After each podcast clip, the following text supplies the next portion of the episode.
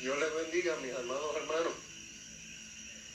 Qué bueno, en esta noche estoy aquí con mi esposita y este le hablé a ella, le comenté para hacer este audio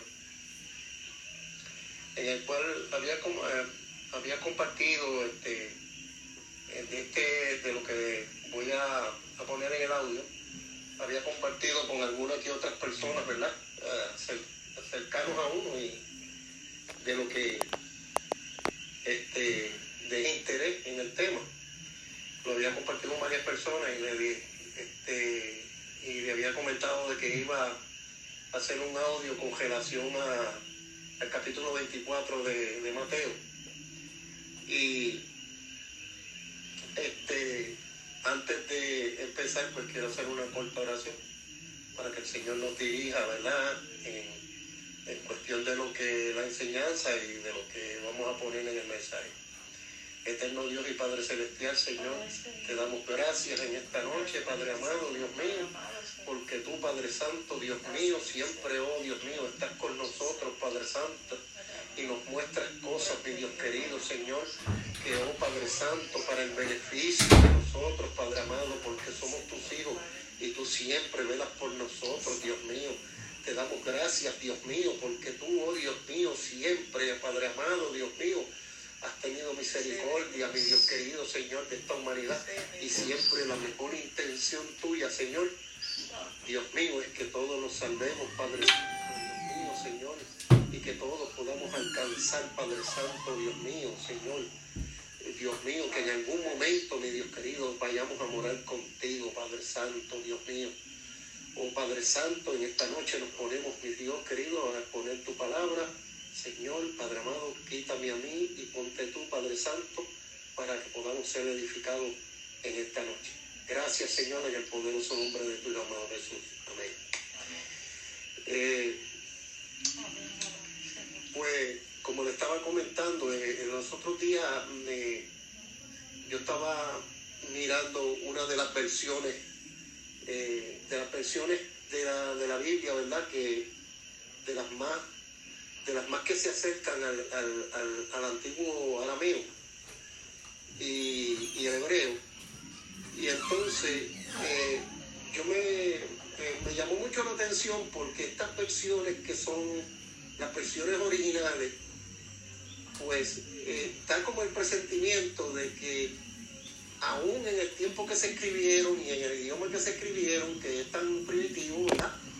Pero que se atempera en su lenguaje, en muchas cosas, se atempera más a nuestro tiempo que aún las Biblias que han hecho las traducciones de estos últimos tiempos para que la gente entienda, ¿verdad? En, en cuestión del lenguaje, pero es que me llama la atención porque estos antiguos textos como que se atemperan mejor al tiempo de nosotros que los mismos textos modernos. Aunque la palabra eh, siempre, la, palabra del Señor sea en la versión que sea, eh, no importa porque todas dicen lo mismo. Pero obviamente hay palabras, ¿verdad?, que uno mira y como que las puede atemperar mejor a este tiempo eh, en, esos textos. Me refiero en la Chita, que es la Biblia israelí, que es de donde yo sustraje el, mensaje que les voy a llevar. Y entonces eh, nos vamos al capítulo 24 de Mateo y empezando eh, en el versículo 3 Dice, habiéndose sentado Jesús en el monte de los olivos, se acercaron sus discípulos para decirle en privado, dinos, ¿cuándo acontecerá esto y cuál será la señal de tu venida y del fin del mundo? Sentándose Jesús le dijo, cuiden que nadie los engañe, porque vendrán muchos en mi nombre diciendo, yo soy un ungido y engañarán a muchos. Entonces escucharán de calamidades y de noticias de guerras. Miren que no sean turbados, porque es necesario que todo esto acontezca. Y más abajo, en el versículo 11, dice, y surgirán muchos falsos profetas y engañarán a muchos. Y a causa del aumento de la maldad, se enfriará el amor de muchos. Fíjense, mi hermano, que esto es curioso, porque eh, yo viendo las cosas como se mueven en estos días, que uno puede ver que este versículo se refiere a estos días, eh, fíjense con la exactitud de cómo este, reza el versículo, porque en las versiones más modernas dicen eh, vendrán muchos falsos cristos.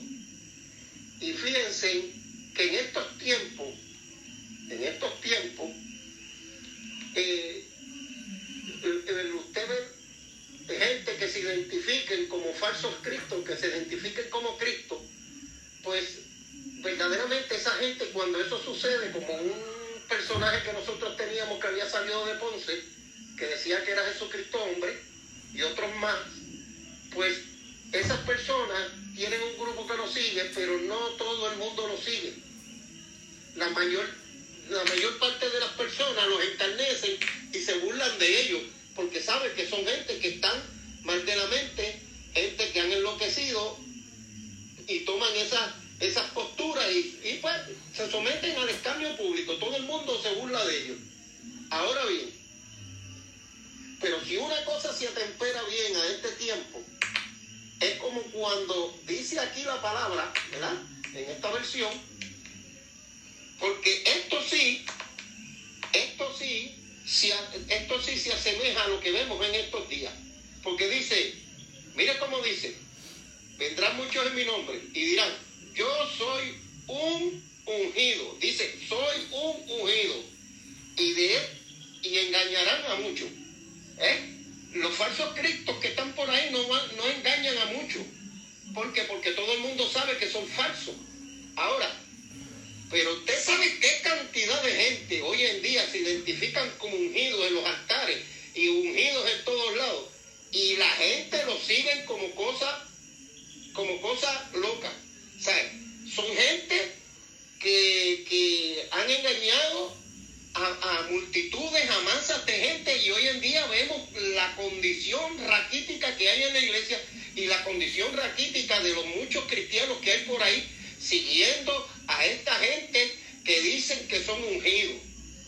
Y esto, pues, es una cosa que uno la tiene que a veces traer a la colación porque alguien tiene que prender el switch de la alarma. Porque uno ve que cada día estos ungidos siguen creciendo más y son gente muy, muy carismática en algunos, en algunos casos y son gente que usted los ve que, que hacen grandes cosas. Sí, porque la Biblia dice que, que vendrán muchos falsos maestros y muchos falsos profetas y muchas cosas y que harán prodigios. Y ese es el problema y la gente lo sigue ciegamente. Y todo lo que ellos dicen, la gente lo acepta. Y, y, por ahí andan detrás de todos ellos. Y entonces usted oye a la gente, ah, yo voy para tal lado porque allí eh, va a predicar una persona que ese, ese, es un ungido del Señor, ese Señor lo usa mucho. Y entonces uno lo ve que la gente sigue, sigue yéndose detrás de esa gente. Y, y, y, y como les digo, hermano, estas cosas pasan, estas cosas pasan por falta de discernimiento. Porque si uno, una persona, si una persona se mantiene en la voluntad de Dios, haciendo las cosas que lo manda, porque uno, el Señor no está para que, eh, el, Señor quiere que nosotros, nosotros seamos gente que llevemos la palabra y que prediquemos la palabra, no que andemos detrás de la gente. Y ese es el problema que tienen hoy en día los cristianos, que deben hacer lo que Dios nos mandó a hacer, detrás de esta, de esta gente, de estos falsos unidos que hay por ahí. Y a veces usted los ve que, que la cuestión es que usted no le puede hablar mal de esa gente porque los ofende. Y ese es el problema que hoy en día vemos, cómo la gente anda por ahí, eh, andan por ahí, este, que andan ciego, este, escuchando, escuchando enseñanzas chuecas que, que son las que esta gente, pues entonces, eh, eh, esta gente predican por ahí. Entonces, mi hermano, esto yo se lo, lo, traigo por una inquietud de cuando yo vi esto. Porque esto es una cosa que eh, ahora mismo, en, en este momento que nosotros estamos viviendo, se está viendo mucho. Y, y nosotros tenemos que a veces este, tener mucho cuidado, mucho cuidado a dónde nos acercamos y a quién escuchamos.